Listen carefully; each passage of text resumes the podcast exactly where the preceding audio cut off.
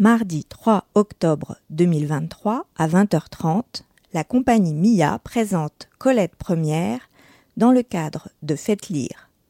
Voici la présentation du spectacle sur le site de Faites lire. L'œuvre est gigantesque et Colette infiniment vivante. C'est cette immense vitalité que nous voulons vous présenter avec Colette Première. En vous lisant le début et la fin de ses romans, certains de ses portraits, ou de ses propos sur la guerre, Olivia Orsini et Daniel Pénac, baignés dans l'univers sonore d'Alice Lou, vous présenteront l'écrivain le plus jeune de la littérature française. L'œuvre de Colette est effectivement gigantesque et surtout, comme l'affirment Gérard Bonal et Frédéric Maget dans l'avant-propos des cahiers de Lerne consacrés à Colette, Cocteau le disait déjà.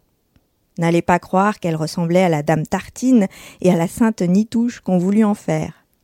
Jamais nous ne laverons assez Madame Colette de cette fausse bonhomie dont la légende l'affuble. Le poète a été entendu depuis maintenant une bonne trentaine d'années. Chercheurs, collectionneurs, lecteurs et spécialistes ont peu à peu corrigé l'image convenue de la bonne dame du palais royal qui a trop longtemps prévalu image façonnée bien souvent par Colette elle-même ou par ses proches. Ils font apparaître un nouveau visage de la femme et de l'écrivain, plus riche, plus profond, plus complexe, plus violemment humain ou inhumain. Colette est au programme du baccalauréat de lettres pour la deuxième année. C'est Sido et le recueil de nouvelles Les vrilles de la vigne que les élèves de première étudient. Qui est Sido? Adèle Eugénie Sidonie Landois est née à Paris le 12 août 1835. C'est la mère de Sidonie Gabrielle Colette. Celle-ci lui rend hommage, en fait un personnage de conte. Voici par exemple la scène du jardin d'essai.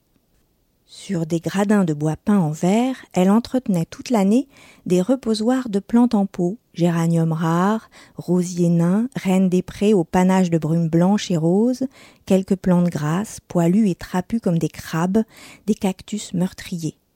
Un angle de mur chaud gardait des vents sévères son musée d'essai. Des godets d'argile rouge où je ne voyais que terre meuble et dormante. Ne touche pas. Mais rien ne pousse. Et qu'en sais-tu? Est-ce toi qui en décides? Lis sur les fiches de bois qui sont plantées dans les pots.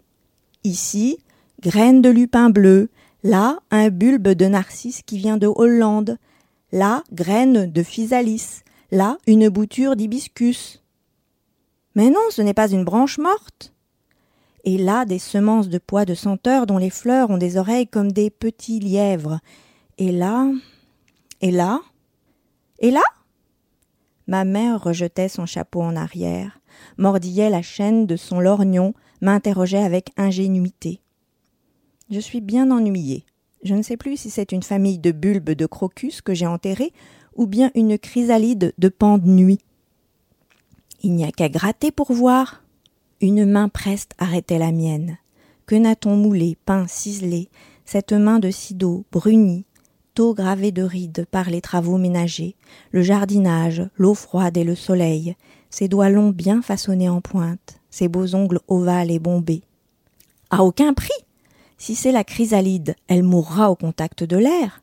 Si c'est le crocus, la lumière flétrira son petit rejet blanc. Et tout sera à recommencer. Tu m'entends? Tu n'y toucheras pas Non, maman. À ce moment, son visage enflammé de foi, de curiosité universelle, disparaissait sous un autre visage plus âgé, résigné et doux. Elle savait que je ne résisterais pas, moi non plus, au désir de savoir, et qu'à son exemple je fouillerais, jusqu'à son secret, la terre du pot à fleurs. Elle savait que j'étais sa fille, moi qui ne pensais pas à notre ressemblance, et que déjà je cherchais, enfant, ce choc, ce battement accéléré du cœur, cet arrêt du souffle, la solitaire ivresse du chercheur de trésors. Un trésor, ce n'est pas seulement ce que couvre la terre, le roc ou la vague. La chimère de l'or et de la gemme n'est qu'un informe mirage, il importe seulement que je dénude et hisse au jour ce que l'œil humain n'a pas avant le mien touché. J'allais donc, grattant à la dérobée le jardin d'essai, surprendre la griffe ascendante du côté lidon, le viril surgeon que le printemps chassait de sa gaine, je contrariais l'aveugle dessin que poursuit la chrysalide d'un noir brun bilieux et la précipitais d'une mort passagère au néant définitif. Tu ne comprends pas. Tu ne peux pas comprendre. Tu n'es qu'une petite meurtrière de huit ans, de dix ans. Tu ne comprends rien encore à ce qui veut vivre. Je ne recevais pas en paiement de mes méfaits d'autres punitions. Celle-là m'était d'ailleurs assez dure. Extrait de Colette Première le 3 octobre 2023 au théâtre Paul Scarron. Mise en espace Clara Bauer avec Olivia Corsini et Daniel Pénac.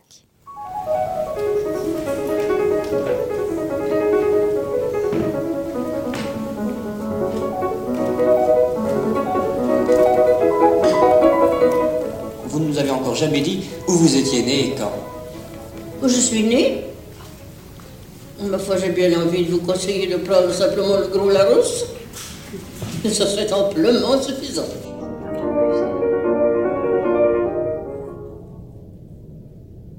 Je suis la fille d'une femme qui, dans un petit pays honteux, avare et resserré, ouvrit sa maison villageoise aux chats errants, aux cheminots et aux servantes enceintes.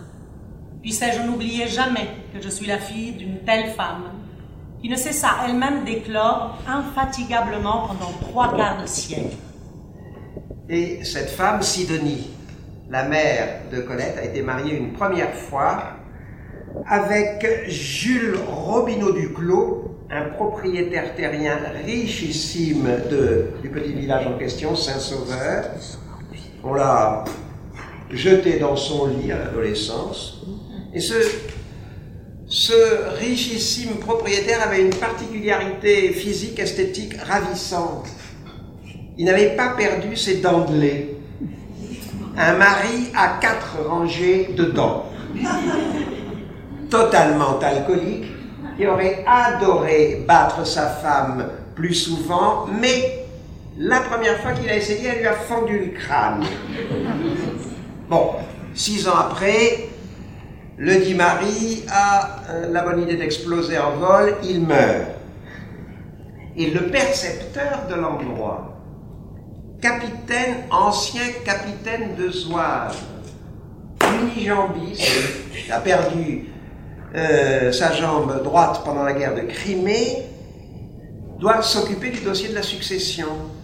Et il tombe éperdument amoureux de la jeune veuve. Il s'agit du capitaine Colette, père de notre Colette, dont vous venez d'entendre la voix. Alors lui, il avait une autre particularité. Il avait perdu ses dents de sagesse, mais il écrivait. C'est-à-dire, comme tout écrivain, il était enfermé dans son bureau, interdiction faite aux enfants d'aller le voir.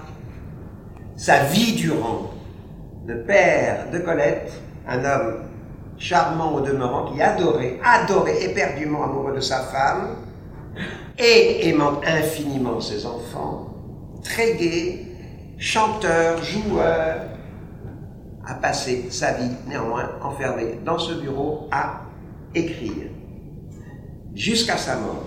Et ce n'est qu'après sa mort que les enfants ont eu accès au bureau. Sur les plus hauts rayons de la bibliothèque, je revois encore une série de tomes cartonnés à dos de toile noire. Les plats de papier jaspé bien collés et la rigidité du cartonnage attestaient l'adresse manuelle de mon père. Mais les titres manuscrits en lettres gothiques ne me tentaient point, d'autant que les étiquettes à filets noirs ne révélaient aucun auteur. Je cite de mémoire. Les titres du capitaine Colette, Mes campagnes, Les enseignements de 70, La géodésie des géodésies, L'algèbre élégante, le maréchal de MacMahon vu par un de ses compagnons d'armes, Du village à la chambre, Chanson de Zouave, etc., etc. Quand mon père mourut, la bibliothèque devint chambre à coucher, les livres quittèrent leurs rayons. Allez, viens voir. Appela un jour mon frère, l'aîné. Il transportait lui-même, classé, ouvrait les livres, taciturne, en quête d'une odeur de papier piqué, d'une de ces moisissures embaumées d'où se lève l'enfance révolue. Viens donc voir. La douzaine de tomes cartonnés nous remettait son secret. Accessible, longtemps dédaigné. 200, 300, 150 pages par volume, beau papier verger crémeux ou écolier épais, rogné avec soin, des centaines de centaines de pages. Le capitaine Colette avait tout titré et rien écrit. Le mirage d'une carrière d'écrivain. Il y en avait tant de ces pages blanches que nous n'en vîmes jamais la fin. Mon frère, qui était médecin, y écrivit ses ordonnances. Ma mère couvrit de blanc ses pots de confiture.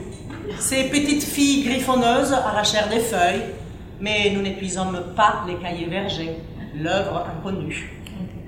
Ma mère s'y employait pourtant avec une sorte de fièvre destructive. Comment il y en a encore Ben, Il m'en faut, il m'en faut. Allez, il m'en faut pour les côtelettes en papillote. Et il m'en faut pour tapisser les petits tiroirs. Ce n'était pas dérision, mais profond regret et besoin douloureux d'anéantir la preuve d'une impuissance. J'ai puisé à mon tour dans cet héritage immatériel au temps de mes débuts. Est-ce là que j'ai pris le goût fastueux d'écrire sur des feuilles lisses, de belles pattes et de ne point les ménager? Autrement dit, Colette écrivit ses premiers romans, Claudine, etc., sur le papier blanc du père. J'osais couvrir de ma grosse écriture ronde l'écriture invisible de mon père. lequel n'a jamais écrit qu'une seule ligne dans sa vie, une seule, la dédicace amoureuse à sa femme, à ma chère âme, son mari fidèle, Jules Joseph Colette.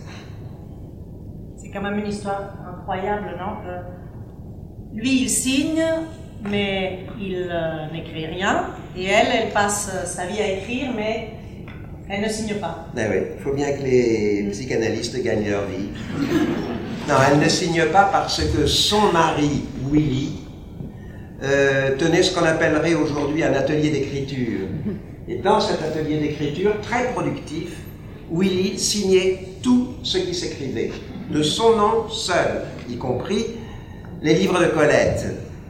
Un jour, euh, quelqu'un a fait réflexion spirituelle sur Willy, on lui apporte une, une pétition à signer, une pétition politique.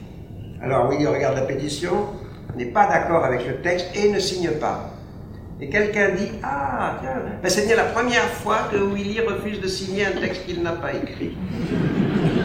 Les premiers livres de Colette, les Claudines, dont on va vous lire de très courts extraits, se présentent comme des boîtes. La première phrase semble ouvrir la boîte et la dernière phrase semble la fermer. Claudine à l'école. Je m'appelle Claudine, j'habite à Montigny. J'y suis née en 1884. Probablement, je n'y mourrai pas. Boîte ouverte. Dernière phrase. Adieu la classe, adieu mademoiselle et son amie. Adieu féline petite Luce et méchante Anaïs. Je vais vous quitter pour entrer dans le monde. Ça m'étonnera bien si je m'y amuse autant qu'à l'école. Boîte fermée. C'était des extraits de Colette Première au théâtre Paul Scarron avec Olivia Corsini et Daniel Pénac que Clara Bauer, la metteuse en scène, m'a autorisé à enregistrer.